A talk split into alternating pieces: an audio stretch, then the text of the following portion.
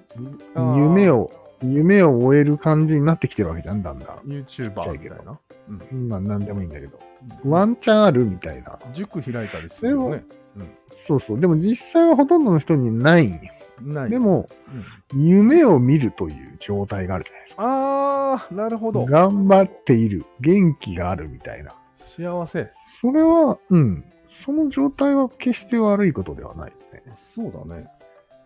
それがあまりにも大きかったらダメだけど、小さくていいわけよ、今。ちうん。っちゃい夢が持てました、叶いませんでしたっていう感じなら、うんそ、んななんかこう、ね、で、まあ、死んだ後、実は良かったっていうかもしれないし、みたいな。ワンチャンみたいなことがあるだけでも、うん。人は元気になれるんじゃないすごいことだね、じゃあ、それは。うん。そうなの。いい時代なんじゃないじゃあもう虫けらは虫けらで OK っていうことで。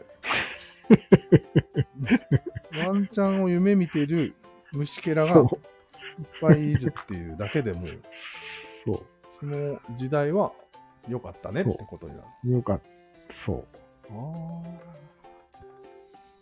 大虫けら時代ってやつ。要はまさに。なるほどね。ダメですかね。ちょっと分かりにくいよね。わかりにくい。うん。その、龍之介君を知らないと分からないっていう、この、難しいじゃん。え、大三角時代でいいんじゃないじゃん。そうだね。うん大三角時代でいいかもね。でも、三角はちっちゃいんだよ。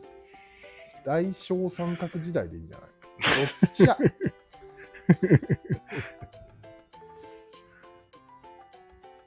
小型三角時代でいいんじゃない小型三角時代。でもこれ多分歴史上何回もあったと思あったかね、ないと思うよ、俺は。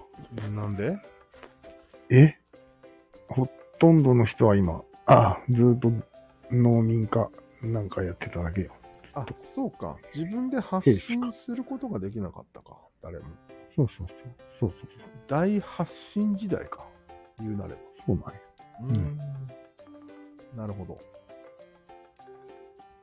ああ、結構でかいね、これ。大発信時代は。そうなんや。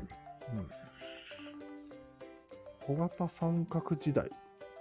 うん。これがしっくりくるかな。これ別にね、うん。会社とかで部長になってちょっと威張るとかいうのとはレベルが違う話なんよ、これまは。あ違 うね。うん。